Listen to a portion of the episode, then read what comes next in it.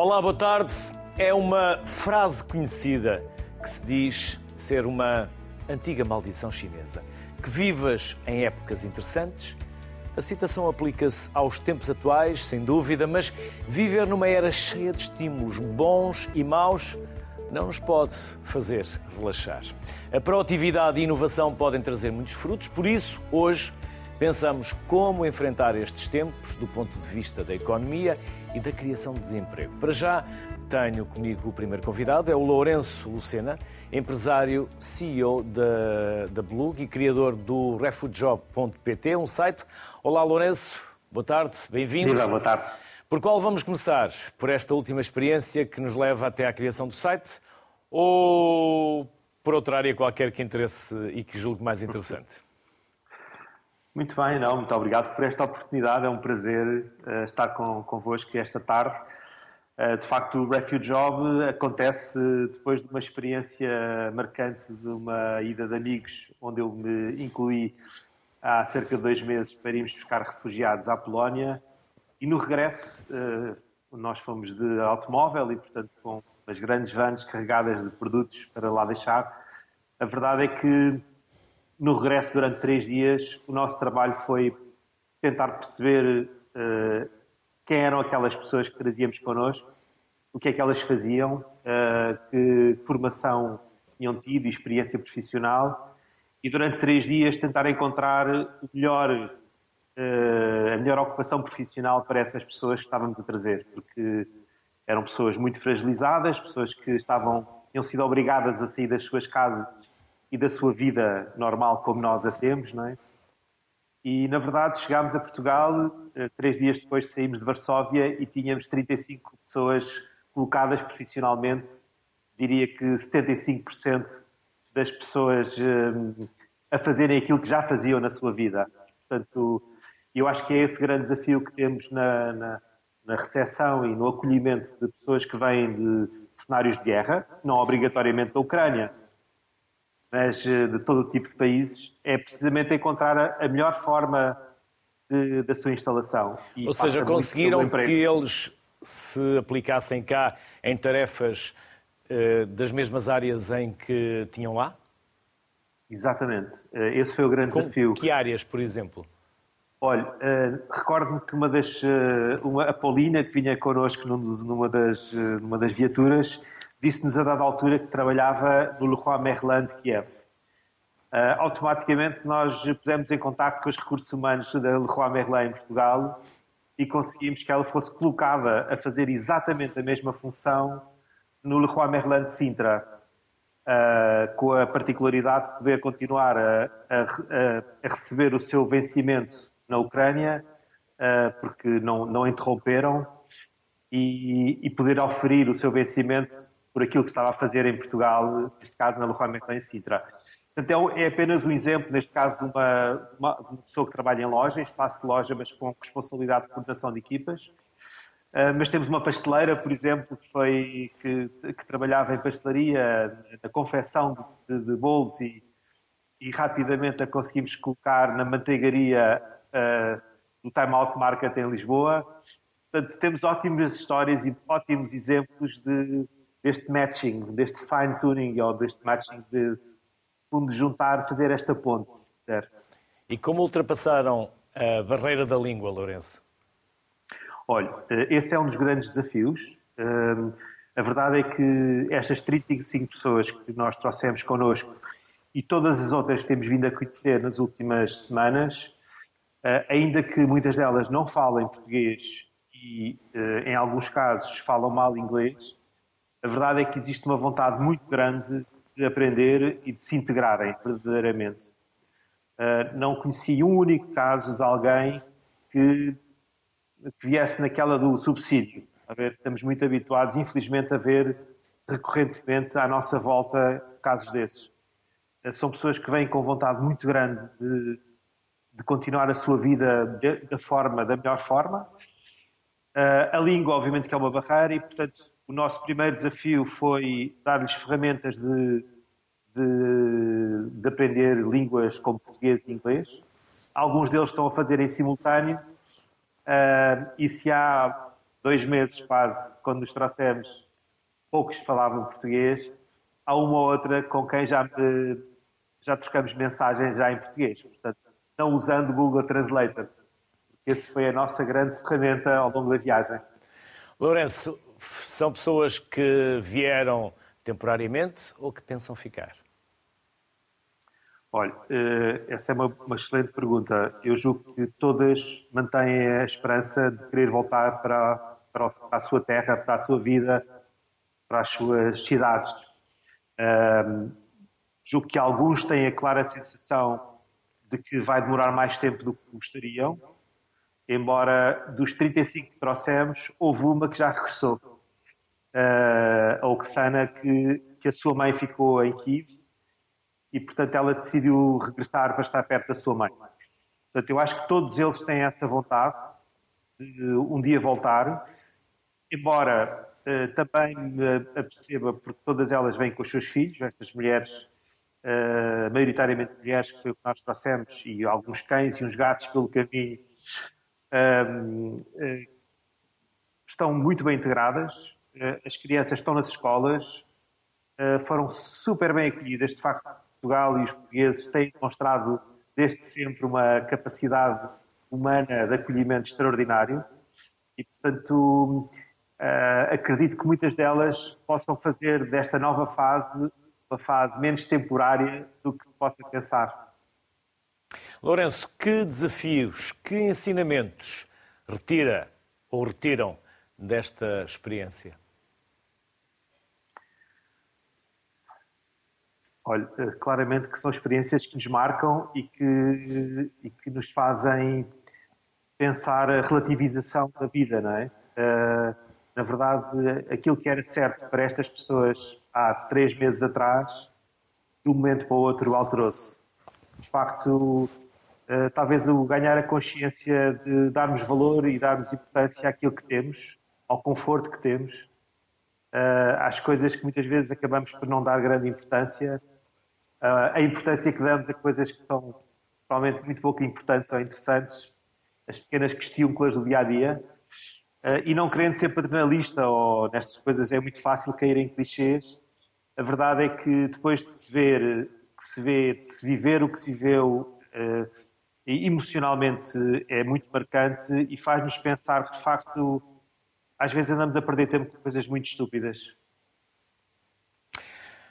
Por vezes dizíamos que antigamente eh, as pessoas complicavam e se queriam ver verdadeiramente o que era ter problemas, bastava passar 24 horas numa urgência de um hospital. Neste caso, tirando claramente as doenças eh, de, de saúde ou doenças mais graves, basta olhar para o que se passa na, na Ucrânia e o que é que essas pessoas sofrem, sem dúvida, Lourenço. E agora, falar de Lourenço e da Blug. Uh, quer falar-nos uh, da sua experiência também enquanto uh, CEO e o que é a empresa? Não, olha, é uma empresa de, que trabalha criação e gestão de marcas. Eh, essa tem sido a minha vida ao longo destes anos todos. Mas eh, também temos tido uma grande preocupação ao longo destes 22 anos de olhar para fora e perceber e encontrar causas e situações e projetos que não tendo capacidade financeira para trabalhar a sua imagem, a sua identidade, nós possamos aportar e dar, enfim, aportar aquilo que sabemos fazer, no fundo, e dar o nosso contributo para que uma associação, uma fundação, enfim, entidades que muitas vezes têm, têm poucos recursos financeiros, possam também ter estas ferramentas de, de trabalho e que, no fundo, possam ir ao, à comunidade apresentar-se de uma forma digna para poderem gerir sua, os seus projetos. E, portanto, a Blanc é uma empresa que trabalha a identidade e a imagem de muitas empresas, eh, mas sempre com este detalhe também na questão da importância que devemos dar à, àquilo que está à nossa volta e que nem sempre tem uh, a atenção de muita gente. Lourenço, então, para um jovem que neste momento, vamos imaginar, quer eh, lançar a sua marca, quer lançar o seu negócio, alguns conselhos, algumas sugestões, algumas orientações. Como criar uma marca? Sim, olha, então basicamente eu diria que o mais importante é perceber que, que, produto e que marca é essa, não é? O que é que ele quer fazer com ela? O que é que vai ser a grande diferenciação que essa, que essa marca vai trazer ao mercado? Muitas vezes é nos pequenos detalhes dos produtos ou dos serviços que estão a criar nós podemos encontrar uma narrativa que, sustenta a própria marca. Né? E, portanto, a consistência de uma marca e o sucesso dessa marca ou do serviço acaba por assentar naquilo que são as suas valências e a sua diferenciação. Isto é, aquilo que o mercado pode ganhar com, com, a, sua, com a sua marca. E, portanto, o mais importante é encontrarmos essas, esses elementos que distingam, é? Que, que, diferenciem e que, de alguma forma, possam ser usados na criação da marca, é? Eh, seja no nome, seja na componente visual. Portanto, uh, num, num universo, num mercado cada vez mais competitivo, é fundamental que nós saibamos encontrar o nosso espaço e uma forma de nos uh, identificarmos e de, no fundo, de nos nos conseguimos destacar da nossa concorrência. Diria que esse é talvez o mais importante quando queremos começar um projeto, é, é tentarmos identificar os pequenos detalhes que podemos, de alguma forma, potenciar e fazer com que isso seja a nossa diferença e a nossa distintividade. Lourenço Lucena, obrigado pela simpatia que teve em estar connosco. Parabéns pela iniciativa e pelo sucesso da vossa empreitada. Uh, e felicidades para si e para todos. Até uma próxima. Muito obrigado. Muito obrigado. obrigado. Boa tarde também. Vamos conversar agora com um painel de convidados. É Patrícia Teixeira Lopes, vice-reitora da Porto Business School, Pedro Amaral, vice-presidente do Instituto Superior Técnico para as Operações e Ligações Empresariais, e Eugénia Pires, investigadora no Colabor, o Laboratório Colaborativo para o Trabalho, Emprego e Proteção Social. Aos três, bem-vindos à Sociedade Civil. Obrigado pela simpatia que tiveram também em estar connosco. Patrícia, vou começar por si. Eu perguntava ao Lourenço quem quer criar uma marca, por exemplo, um jovem, o que uh, deveria ter como duas ou três ideias base. O Lourenço falava claramente na diferenciação. E eu estava tentado a perguntar à Patrícia também se a literacia financeira não é também algo importante para quem inicia um negócio porque, segundo estudos recentes, Portugal está na cauda da Europa. É o pior país em literacia financeira. Muito boa tarde, muito obrigada pelo convite e parabéns pela escolha do tema que hoje nos traz todos, eh, todos aqui. É, é, é um tema muito oportuno, muito premente, muito relevante para jovens e não só. Creio que já podemos, eh, que, que iremos lá chegar. Eh, mas então, em termos daquilo que diferencia um jovem hoje no mercado de trabalho, e era a pergunta, e mais em, em particular e muito em concreto, sobre o tema, de, os conhecimentos básicos que são necessários ter, eu diria, concordo, que a literacia financeira é efetivamente uma, uma das competências muito relevantes para todos, eh, jovens que queiram lançar os seus negócios e não só, portanto, para poderem estruturar a sua vida, a sua vida familiar, etc. Portanto, são as competências necessárias, básicas, eh, e que sim, temos muitos estudos que indicam que Portugal está eh, pese embora algumas iniciativas que têm vindo a ser levadas a cabo por diversas até entidades instituições eh, nesta matéria de, de, criar mais competências financeiras, somos ainda um país que está na cauda da Europa nessas matérias. Eu diria que, e, e agora a pandemia veio acelerar essa outra competência, eu diria que lado a lado com o tema da literacia financeira, surge agora muito, de forma muito premente a necessidade de dominar uh, os temas dos digitais. E, portanto, as competências uh, na área de digital são atualmente tão ou mais importantes, uh, eu diria lado a lado com as outras competências. E, portanto, foi algo que aquilo que nós chamamos o mercado de trabalho pós-pandemia, já estamos a falar nesses, nesse, nesses termos, termos, e eu se calhar até, até aproveitava para dar conta que de facto o mercado de trabalho atualmente está muito diferente, está a sofrer ainda uma profunda alteração eh, e que foi, muito acelerada esta alteração pela pandemia, nomeadamente pelo facto de eh, muitos empregos terem sido destruídos, portanto houve setores que fecharam, que se reduziram, eh, mas ao mesmo tempo foram criadas novas formas de trabalho, obrigatoriamente, como sabemos, e portanto muito ligadas ao comércio digital e enfim, muito assente naquilo que era o que era possível, que era o mundo digital e o mundo remoto, a distância. E portanto esse tipo de metodologia metodologias e métodos que foram desenvolvidos nestes dois últimos anos vieram para ficar E, portanto, atualmente o que nós temos é um, um mercado de trabalho e um conjunto muito grande de, de empregos à volta uh, destas questões da digitalização da economia e, portanto, é uma matéria uh, fundamental e que, quando se fala em termos de reskilling das pessoas jovens e das pessoas que já não são tão jovens, uh, este é, uma, é, um tema, é um tema incontornável. Pedro, bem-vindo, obrigado igualmente. Pedro, e como reter talento? Não só talento dos nossos jovens, porque durante estas últimas uh, gerações formámos gerações talvez mais bem preparadas de sempre, mas uh, tantos outros países acabaram por beneficiar de todo este investimento que nós fizemos. Como fazer com que eles fiquem, não só os mais novos, mas também os próprios professores? Sim, obrigado a todos uh, por, este, por, este, por este convite. Um, efetivamente, a, a, perca do talento e a, e a nossa capacidade, mais importante ainda, de reter, tem sido um dos desafios e vai ser o desafio aqui dos próximos, da próxima década.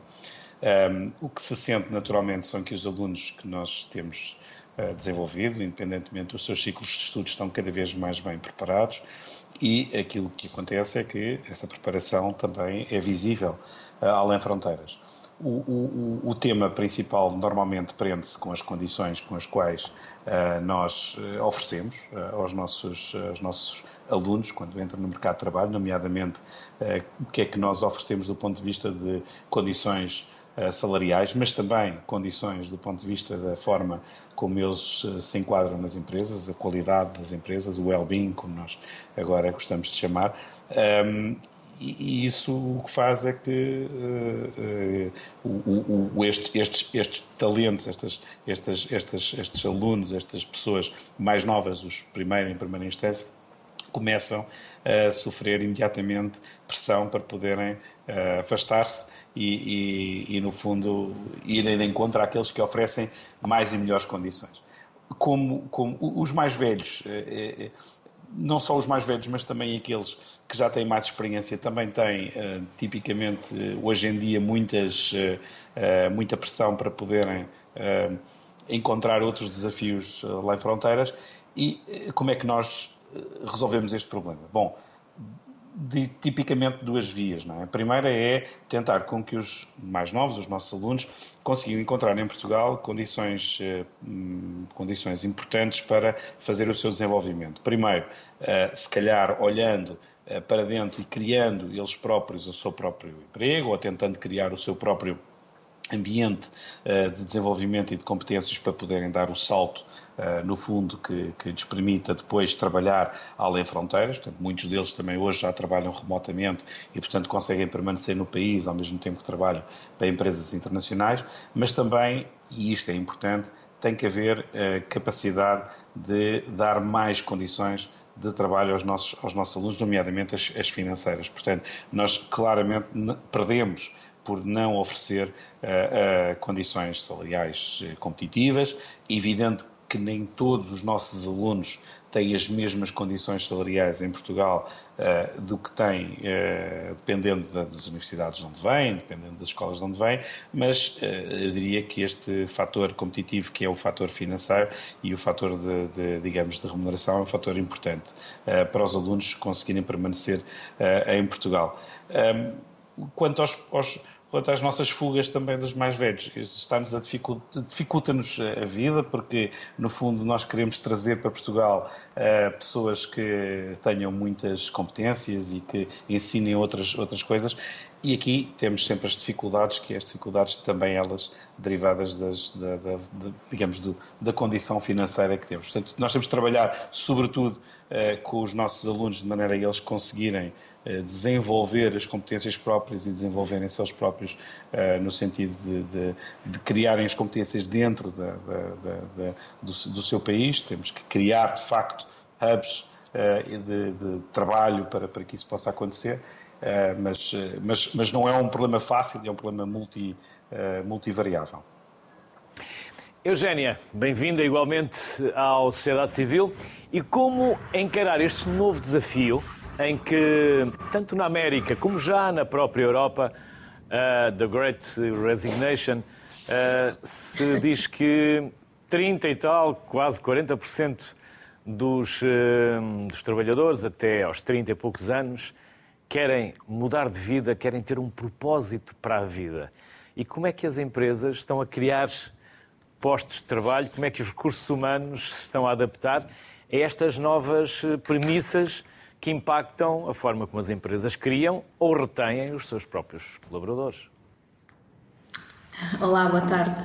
Uh, isso é a pergunta para um milhão de dólares, não é? Muitos milhões, Eugénia. uh, mas, mas eu penso, é assim, é de facto um desafio a criação de, de, de trabalho, a retenção de talento. Uh, nós, em Portugal, neste momento, estamos a ser recipiente de muito investimento direto estrangeiro que eh, se no passado eram os nossos recursos humanos que se deslocavam para, eh, para o exterior, não é? Para, eh, temos as vagas no, no, passado recente, nos últimos 10 anos, as saídas de, dos engenheiros, dos enfermeiros, dos, dos hum, de, até de médicos, não é? Neste momento estamos também a encontrar, a nível, por causa das, das tecnologias, estamos a encontrar ehm, Portugal está a ser bastante atrativo até para, enquanto recipiente de investimento direto estrangeiro, ao nível precisamente das, eh, das engenharias. Ehm, e, e, de facto isso tem, tem, criado até alguns problemas de, uh, sobre os salários e, e de, de, que pequenas e médias empresas tenham capacidade de, de angariação de, de trabalhadores.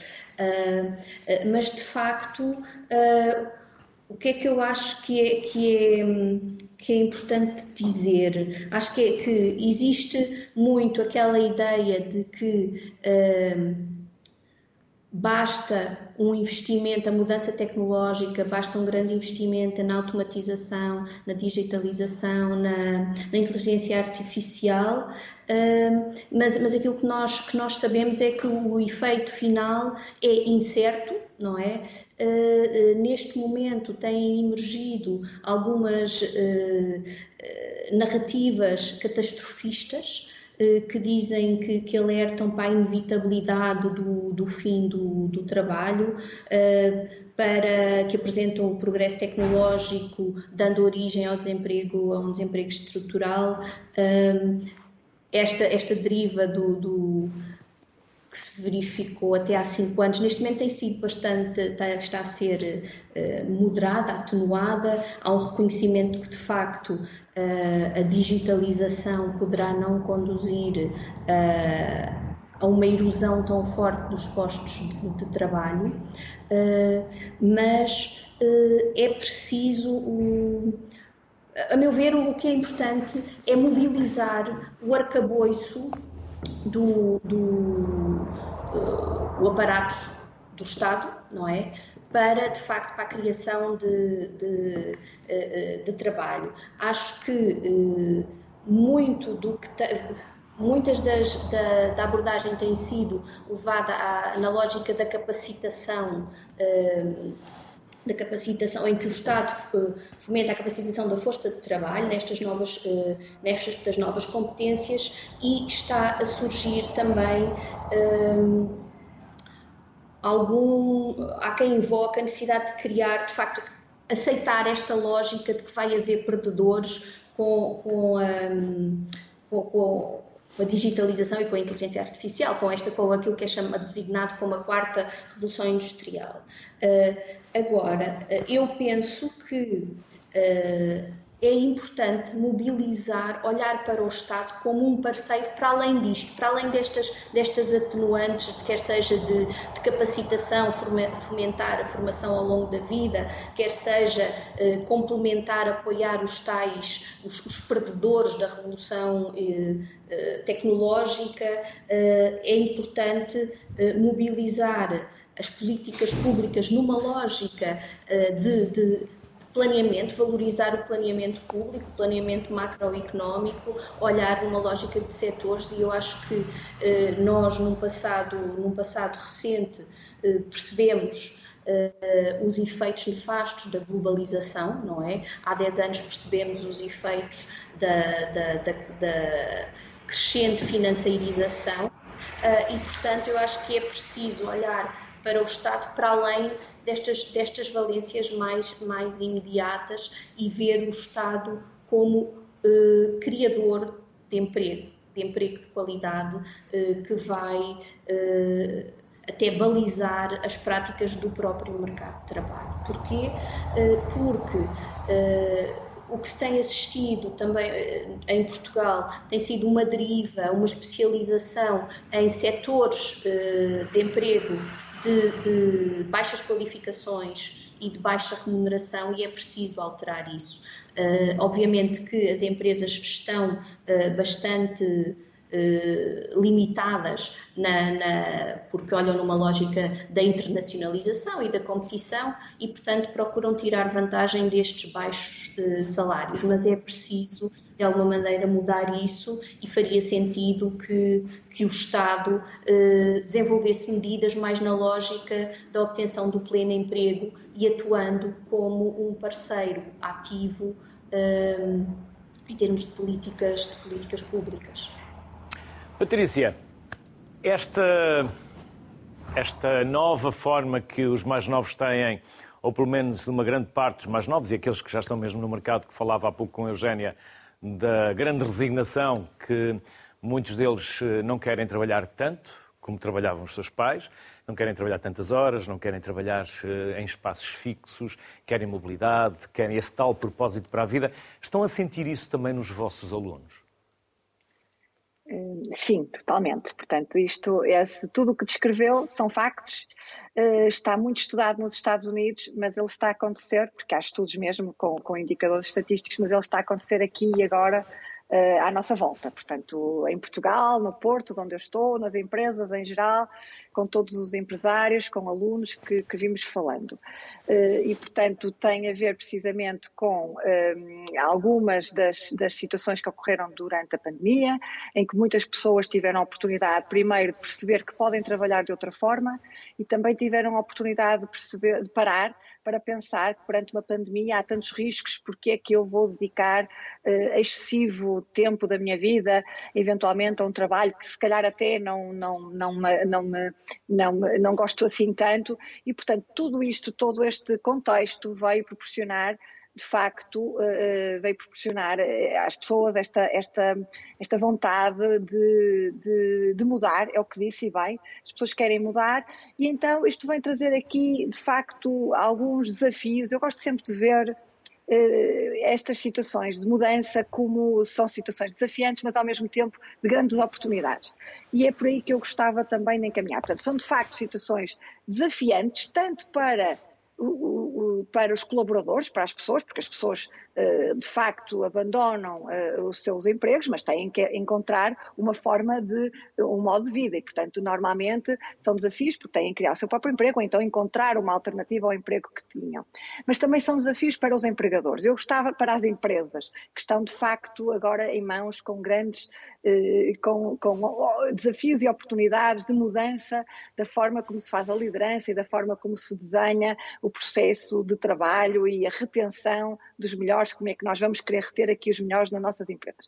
Mas começando pela parte, portanto, das pessoas, hum, aqui eh, eh, os desafios são essencialmente de se manterem atualizados, porque neste momento, eu creio que até foi a Eugénia que referiu muito bem, existem um conjunto de empresas que se estão a deslocalizar para Portugal, porque há oportunidades em termos de competências altamente qualificadas em Portugal e não só, tem a ver com competências de pessoas, mas também com, outros, com o contexto geográfico e questões relacionadas com as cadeias de abastecimento, mas que agora não, não é muito relevante. Aqui falarmos, o certo é que as empresas estão a deslocar e, e, e a criar aqui uh, localizações e que estão de facto com necessidades de recrutamento uh, muito grandes e, portanto, há aqui uma oportunidade para novos empregos em Portugal neste momento. O tema é, é, é, em que áreas é que estão a ser criados estes empregos e garantir, e essencialmente tem a ver com áreas de tecnologia, eh, na maioria, não é só, mas tecnologias, de, portanto, dados, eh, nas áreas da saúde também, mas muito à volta destas novas dimensões que eu há pouco falei, porque foram aceleradas com, com a pandemia. E, portanto, o que é essencial aqui garantir é que há que não existe um gap, uma diferença entre as qualificações que as pessoas têm e aquilo que são as qualificações necessárias. E, existe, eu vou lhe dizer, existe.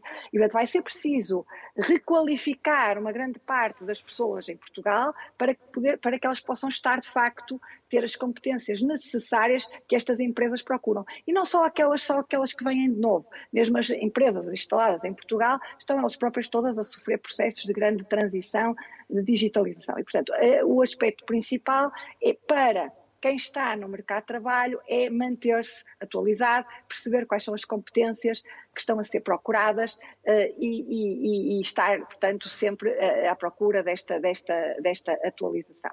Do lado, do, do, do, lado da gestão das empresas, dos empresários, dos gestores, tem aqui também desafios muito grandes e também tem muito a ver com atualização de competências dos nossos líderes, que também estão a ser muito necessárias. Portanto, já uh, terá que haver mudanças ao mais alto nível na, das empresas, nos líderes e na gestão das empresas, porque têm que perceber que, eh, nomeadamente os mais jovens, mas já não é só os mais jovens, praticamente eh, grande parte da força de trabalho está a equacionar o tal propósito de vida. E, portanto, ou a empresa define um propósito e, em conjunto com os seus, com os seus uh, colaboradores, encontram aqui um contexto em que todos estão bem e, e sentem que estão a colaborar para um propósito maior, que é esse da empresa, que juntamente com, com, a compensação financeira, porque cada vez mais a compensação financeira não é não é única, não é o único fator que leva as pessoas a escolherem ou a escolherem entre dois entre duas situações alternativas,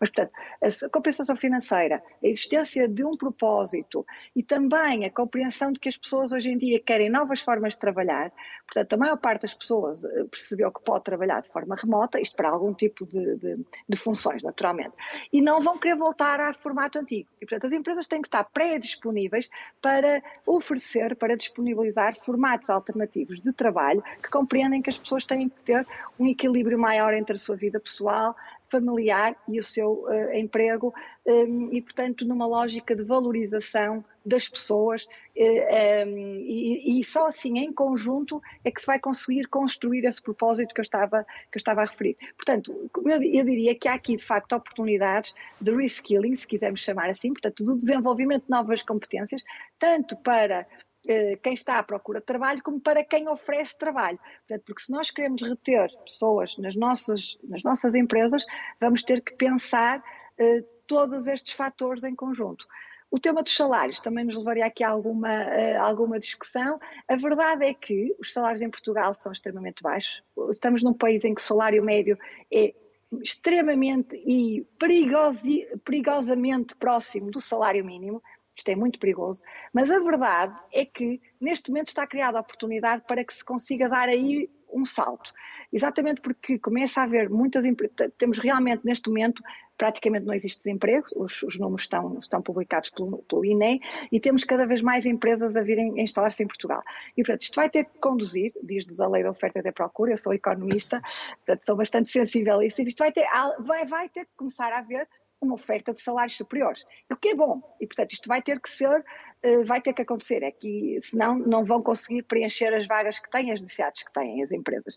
E, portanto, isto vai eventualmente devagar eh, conseguirmos ter aqui também uma melhoria nas condições salariais, combinadas com as outras condições e depois também, que isso é muito, muito importante, com a melhoria dos processos de trabalho eh, e da organização das empresas também conduzir-nos a melhorias de produtividade, porque isso no, no, fim do dia é muito importante para garantir a sustentabilidade económica, naturalmente, da, das empresas e para garantir que o nosso país, de facto, continua também a crescer com níveis atrativos para permitir que quem é formado cá em, em, instituições maravilhosas, que estão nos melhores, nas, nas posições mais altas dos rankings internacionais, possa cá ficar, porque nós temos que garantir essas oportunidades que não tivemos até, até agora. Portanto, eh, de facto, não, não, não, estávamos a dar essas oportunidades e as pessoas saíam, como já foi aqui falado. Eu sinto que neste momento estão a ser criadas outras condições para que possamos eh, melhorar nessa, nessa perspectiva. Pedro, começamos pelos salários, começamos pelas novas competências. Por onde quer começar? Ou retomar? Bom, isto É, isto, eu diria, eu diria que aqui é, esta, esta última intervenção mostra o, o, grau de complexidade que nós temos aqui em mãos.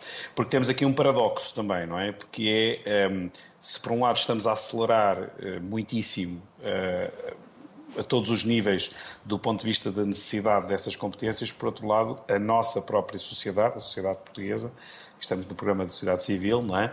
É um, é, é, é não, pode não conseguir. Um, acompanhar o ritmo dessa aceleração e, portanto, ver-se constrangida pela entrada destas empresas e desse, e desse, novo, desse novo mundo uh, para, de, para, dentro, para dentro do, do, do, próprio país. Eu diria que as principais competências neste momento uh, são mais ou menos óbvias, mas são mais ou menos óbvias, ehm, por um lado, tecnicamente uh, assentes na área das tecnologias da informação, sobretudo naquelas que têm a ver com as competências mais profundas do ponto de vista das tecnologias de informação, porque daqui a alguns anos nós já vamos ter uh, uh, algum software, uh, digamos, a desenvolver-se ele próprio, portanto, a, programar-se ele próprio. Portanto, nós também temos que perceber que isto vai acelerar a esse nível. Portanto, temos que iniciar um processo em que as principais competências, e aliás, o, o o último relatório do, do, Economic, do World Economic Forum já, já tem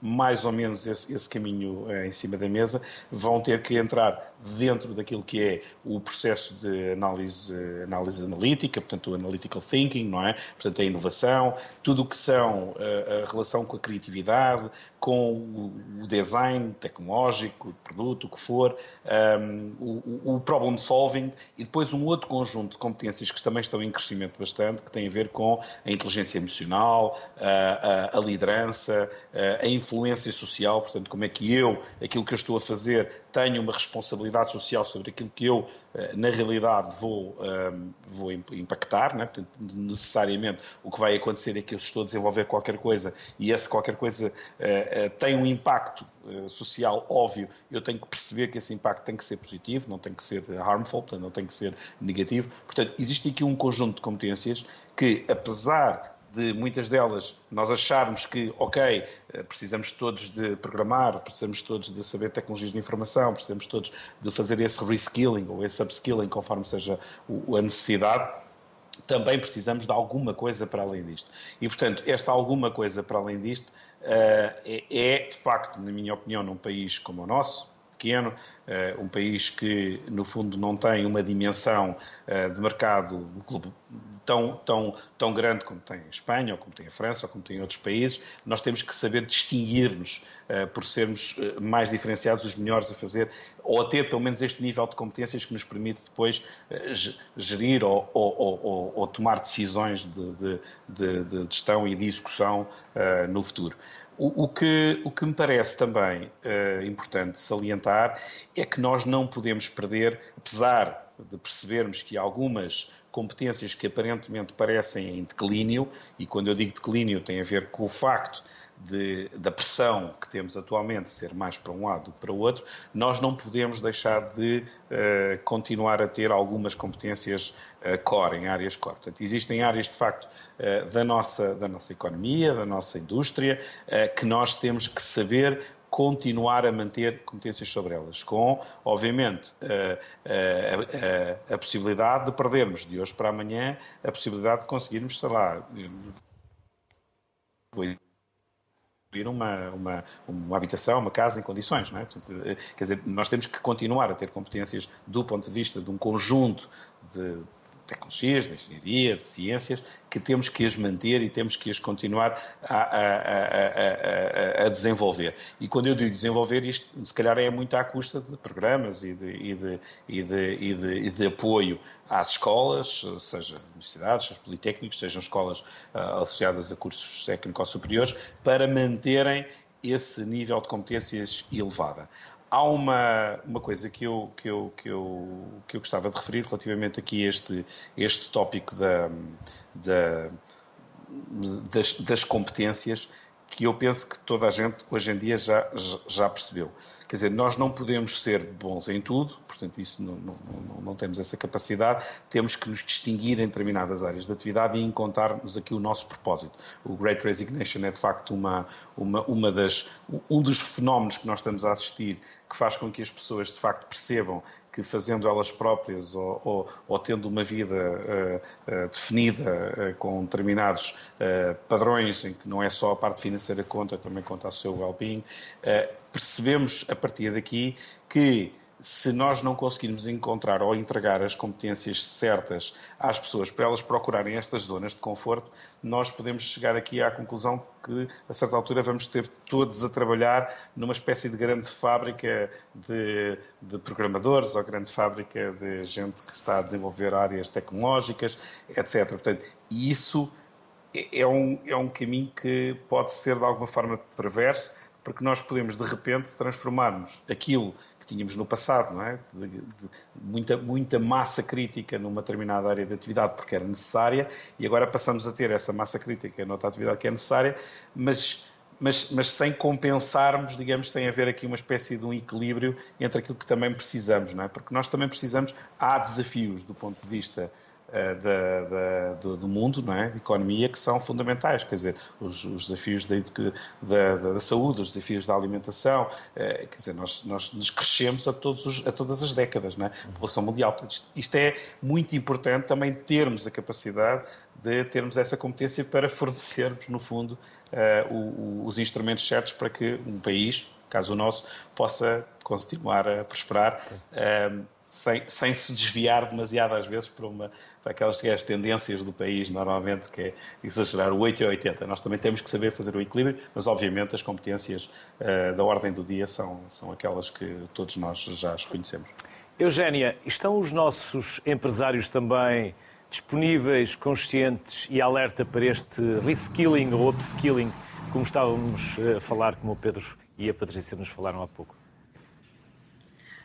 Um Bem, é, é assim, eu acho, a, Patrícia há pouco falou da necessidade dos próprios empresários, dos próprios uh, gestores desenvolverem competências e eu acho que de facto que isso é, é, é fundamental.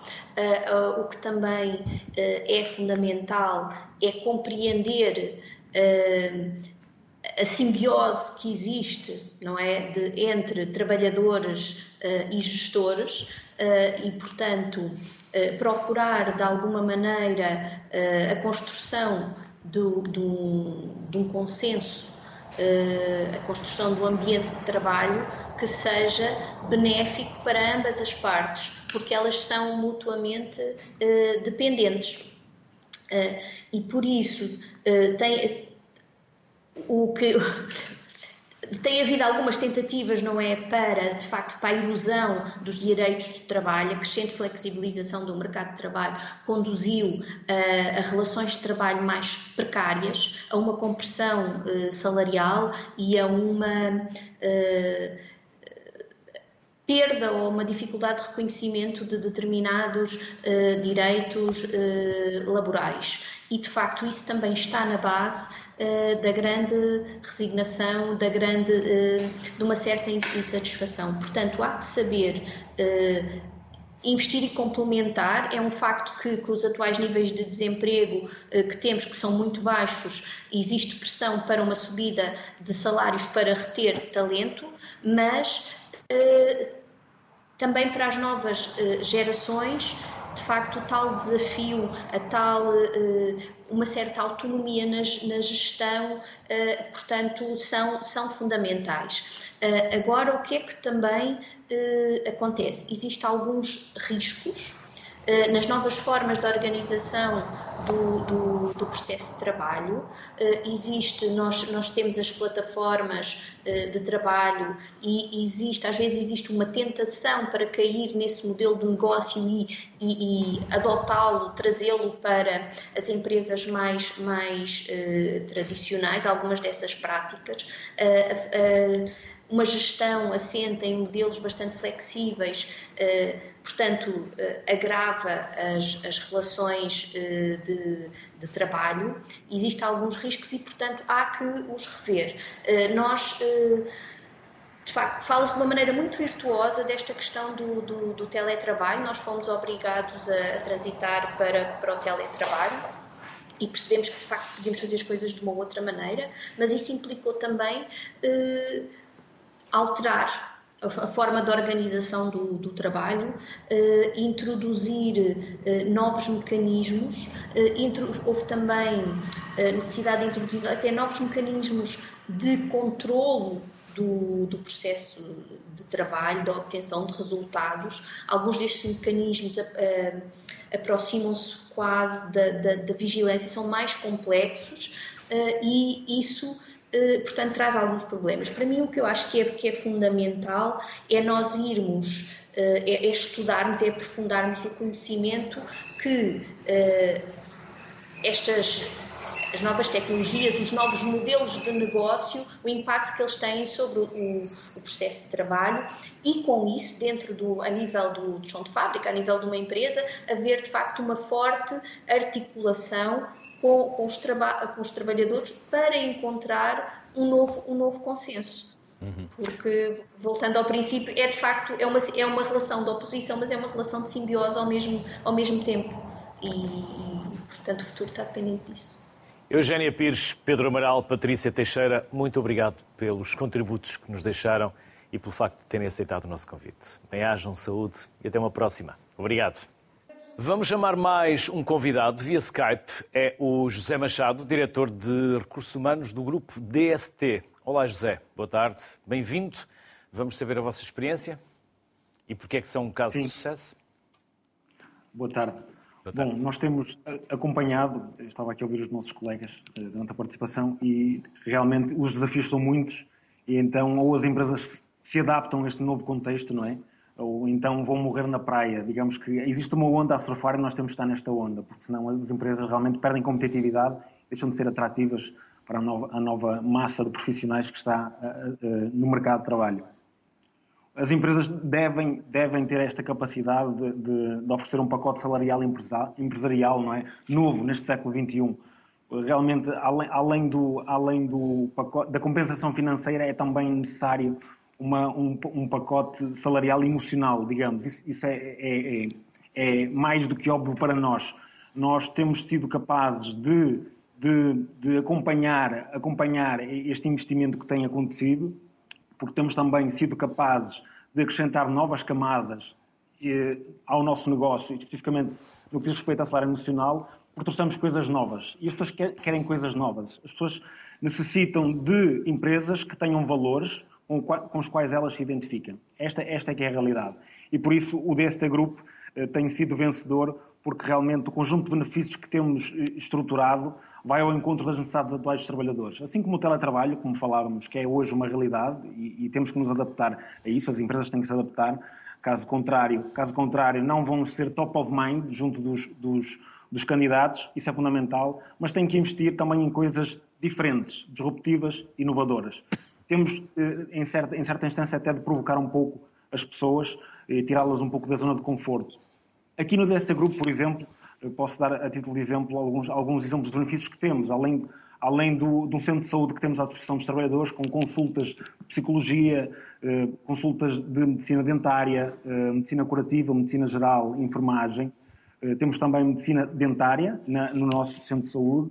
Temos um campus desportivo onde as pessoas podem ter aulas ao ar livre, tem campos de futebol, ténis, temos uh, iniciativas relacionadas com as leituras, temos aqui, temos aqui diversas iniciativas ao longo da semana para promover a leitura. E para que é que serve esta leitura? Realmente é para provocar as pessoas, não é? A leitura traz este novo, novo conhecimento, uma maior liberdade para as pessoas se sentirem aptas a arriscar, a, a, a, a se sentirem parte. Nós temos aqui um design empresarial muito participativo, nós investimos muito nisso, achamos que isso é fundamental. Uh, falando aqui de uma outra questão, além do conjunto de benefícios todos que temos, e, e poderia ficar aqui até, até amanhã a falar, a, a, falar deles, mas também gostava aqui de, de, falar de uma coisa que acho importante que se falou, que é. Uh, Mais dois minutos, aqui... José Machado. E não interrompo, porque está bem encaminhado. Está um raciocínio muito fluido, não interrompo. Mais dois minutos. Perfeito. Vou só então referir realmente o desafio que existe, que ele é real, que na área da construção, por exemplo, não é? nós não podemos só olhar para as profissões do futuro, temos também olhar para as, para as velhas profissões, porque elas não vão deixar de existir porque são necessárias. Aliás, nós temos aí um PRR, não é? com milhões de investimento, então continuamos a precisar de pessoas para trabalhar na construção civil, que é uma necessidade que temos. Não podemos só olhar para os data analysts ou então os desenvolvedores de, de aplicativos não é? e esquecermos dos carpinteiros e, e de outras funções mais tradicionais. Realmente é necessário existir um alinhamento entre o Estado, os sindicatos, as empresas, o IFP, de forma a alinhar as necessidades com a oferta, a procura com a oferta. Isto é necessário, digamos que existe ainda um longo caminho a percorrer, é necessário promover mais, mais caminho, mais, mais processos de escuta ativa com as empresas para podermos alinhar isto.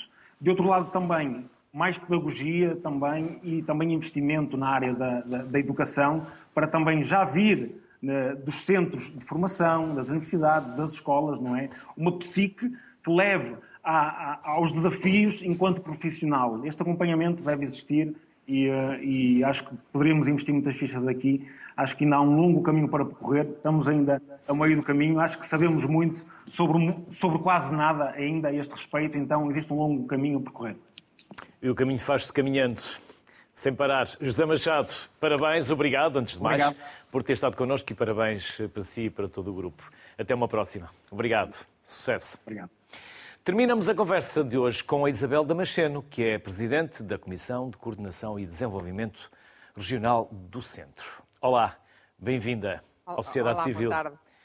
Boa tarde, Num obrigada. país que hum, é tão hábil e tão rápido a complicar, como simplificar? Para que quem quiser criar o seu emprego, ou a sua empresa, ou a sua marca, ou o seu negócio, possa fazê-lo com a ajuda de pelo menos aqueles que podem estar mais suscetíveis e mais disponíveis para ajudar e não tanto com aqueles que estão sempre prontos para complicar. Muito bem, eu acho que é uma boa início de conversa só para dar a informação de que por vezes existem estes mitos de que aquilo que se está a referir concretamente e que faz sentido, o acesso aos fundos comunitários, que é um, um grande alfobre financeiro para poder haver efetivamente projetos de qualidade, que são situações e são processos sempre muito complicados. E não são, não é Isabel. tanto assim. Não são. E não são tanto Para assim. nós, Não o comum dos mortais, que não estamos habituados a estes procedimentos, a esta burocracia, quando nos deparamos com eles ou com elas, muitas das vezes Olha, quer dizer, a, a prova, a prova de Ou que porque não estamos bem acompanhados ou bem, bem assessorados. Não, eu acho que te- tem, é muito mito, embora tenha alguma complexidade e não podemos evitar que essa complexidade exista. Porque nós estamos a falar de utilização de fundos públicos. São fundos comunitários, são fundos que vêm da solidariedade europeia, mas não deixam de ser fundos públicos. E sendo fundos públicos, têm que ser aplicados com regras e com regras rigorosas sobre as quais não pode haver desvios, porque isto, como é evidente, muitas vezes somos acusados por, por ter cão e por não ter, faz parte. E, portanto, quando não há esta necessidade, esta exigência de rigor, pois naturalmente que há uma tendência natural para maior desleixo, para maior facilitismo, o que também, uma coisa é simplificar, outra coisa é facilitar. E não pode haver, na utilização de fundos, quer sejam europeus, quer sejam do, do Orçamento de Estado, facilitismo. Tem que haver simplificação, ajuda, sobretudo ajuda, e a nossa grande preocupação é ajudar, ajudar quem quer, quem quer procurar fundos comunitários, ajudar a, preencher os formulários, ajudar a apresentar candidaturas, e a verdade é que nós temos evoluído muito face aos dados que tínhamos anteriormente. Do número de candidaturas apresentado, eh, mais de metade tem condições de passar e ter financiamento o que significa que já houve aqui um progresso que não eram valores desta natureza, eram francamente inferiores. As pessoas aprenderam, cada vez sabem fazer as coisas melhor. E é Descobrimos o caminho das nós- pedrinhas. Sou descobrindo e nós ajudando. Portanto, nós temos esse papel de ajudar, nós, a nossa estrutura, a estrutura dos fundos em Portugal, de uma maneira geral, não estou só a dizer nós, a CDR, temos um papel importante, até porque sabemos, sobretudo nesta questão dos, dos projetos empresariais e da criação de emprego, estamos- sabemos que a nossa realidade empresarial é de pequenas, micro e médias empresas. E, portanto, temos que os ajudar a 99%, não é? Pois, uma- é, é é muito grande, não é? Portanto, temos a noção de que esta gente tem algumas fragilidades. Eh, Sobretudo, nosso- a nossa grande pedagogia é fazê-los perceber que os projetos que apresentam têm que ser apropriados. O que é que eu quero dizer com isto? por muito importante que por vezes tenham ajuda de consultoras, de quem as possa efetivamente orientar, e que é importante, é importante que trabalhem bem, mas é bom que cada um dos, dos, dos proprietários, de, de, dos beneficiários diretos do projeto, se aproprie dele, isto é, se sinta como um projeto dele e não um projeto da consultora. Tem sido muito a nossa pedagogia, porque quando isso acontece, é um projeto que tem muito mais sucesso de ser realizado e ter, e ter resultados de qualidade. E, portanto, pedagogia, muita pedagogia, simplificação sem, sem, sem tornar as coisas demasiado um, sem rigor, porque o rigor tem que existir, mas é isso que temos feito durante a construção do Portugal 2020 e é isso que nos propomos fazer também agora que estamos a arrancar um novo programa, que é o Portugal 2030. E não há questões políticas pelo meio destes processos, Isabel Damasceno? Não, não sei o que é que está a referir-se a questões políticas. Os projetos que são aprovados são projetos de qualidade, projetos de, que se propõem a obter resultados, naturalmente resultados muito virados para as exportações, para a criação de emprego. Eh, aliás, tivemos pela primeira vez no Portugal 2020 a possibilidade de pequenos projetos, projetos a executar nos nossos territórios mais frágeis, terem também financiamento, não serem só projetos de empresas um bocadinho mais estruturadas, portanto, pequenos projetos, pequenos negócios que, para poderem criar emprego e criar sua, o seu negócio próprio no nosso interior, seja negócios comerciais, seja negócios turísticos, e, portanto, é, os fundos têm uma, uma possibilidade de ser abrangidos por muita por, por, muitos beneficiários. E eu acho que cada vez mais há desmistificação da dificuldade volto a dizer, a dificuldade existe sempre com algum grau, nem, nem pode desaparecer de todo, mas existe cada vez maior capacidade de resposta e da nossa parte cada vez maior capacidade de ajuda. Isabel Damasceno, e mais proximidade à academia, ou ela já existe?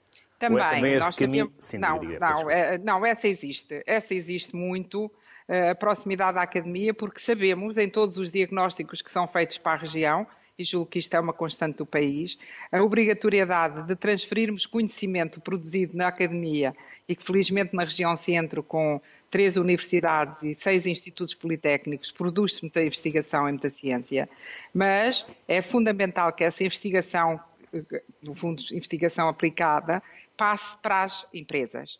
E isso cada vez é feito com maior intensidade, porque as nossas universidades, as nossas instituições de ensino superior percebem que só faz sentido criar uh, investigação para ela depois ser utilizada na vida real, no mundo real, pelas empresas, para criar riqueza e criar produtos com valor acrescentado, que depois são exportados e depois criam emprego. E, portanto, é, tem sido cada vez mais fácil trabalhar com as nossas instituições de ensino superior e também com as empresas para que isto aconteça a um ritmo cada vez mais acelerado, que é fundamental para darmos a enfim, conseguirmos ultrapassar uma das fragilidades que ainda existem, que é a transferência de conhecimento. E, e, e para isso é preciso, é, como diz o outro, para dançar o tango é preciso dois, aqui é preciso criação de ciência aplicada de qualidade pelas nossas instituições de ensino superior e depois tem que haver apetência, abertura, gosto das nossas empresas em absorverem essa ciência, essa investigação para criarem com qualidade. E olha, eu ainda, apenas por curiosidade, mas tem algum interesse, nós estamos a festejar hoje o Dia da Europa. E, estamos a festejar Estamos a gravar o, programa no Dia da Europa. Vai levar para, no para mais tarde um bocadinho, mas estamos Pronto. a gravar no Dia da Europa. Estamos a gravar o programa no Dia da Europa. E o Dia da Europa uh, permite sinalizá-lo de várias maneiras. E nós resolvemos hoje sinalizar, através da visita uh, à Universidade de Aveiro e à Universidade de Coimbra, apenas como exemplos, porque estão a criar, um, nós financiamos uns projetos que se chama Prova de Conceito, que é um, pra, um passo intermédio entre a investigação pura e a aplicação na empresa. Ou seja, é feita a investigação e depois, antes de passar para a empresa, para ter a certeza de que aquele projeto vai ser eficaz do ponto de vista comercial, financiamos uma fase intermédia em que há um teste, há que pôr aquele projeto que foi foi, foi criado no âmbito da universidade, há de fazer um teste de, de, de vida a esse projeto e depois, se ele mostrar que tem, tem pernas para andar, então passa-se para a empresa e aí já é a aplicação real na vida da empresa. Portanto, isto era, foi um passo intermédio. Nós fomos o primeiro e único programa a criar estas provas de conceito que estão a ter uma adesão enorme. Abrimos um aviso, apenas um, e houve 52 candidaturas, o que foi uma coisa fantástica das nossas, das nossas universidades e dos nossos institutos politécnicos, em alguns deles já em parceria com empresas, em que no fundo já há empresas interessadas, mas eles vão fazer um teste para ter a certeza de que aquele projeto será sucesso. E é por aqui que nós vamos fazendo o caminho, sendo que realmente esta questão da transferência de conhecimento, essa sim deve ser uma questão de grande atenção nossa, de multiplicação de atenções, para podermos conseguir atingir o objetivo. Isabel Damasceno, um enorme obrigado pelos contributos. Muito obrigada eu pela atenção e pela disponibilidade. Muito obrigada. Felicidades e até uma próxima. Obrigado. Muito obrigado. Quanto a si, inove-se. Todos os dias temos que nos reinventar, porque o mundo não pode parar. Boa tarde, saúde para todos.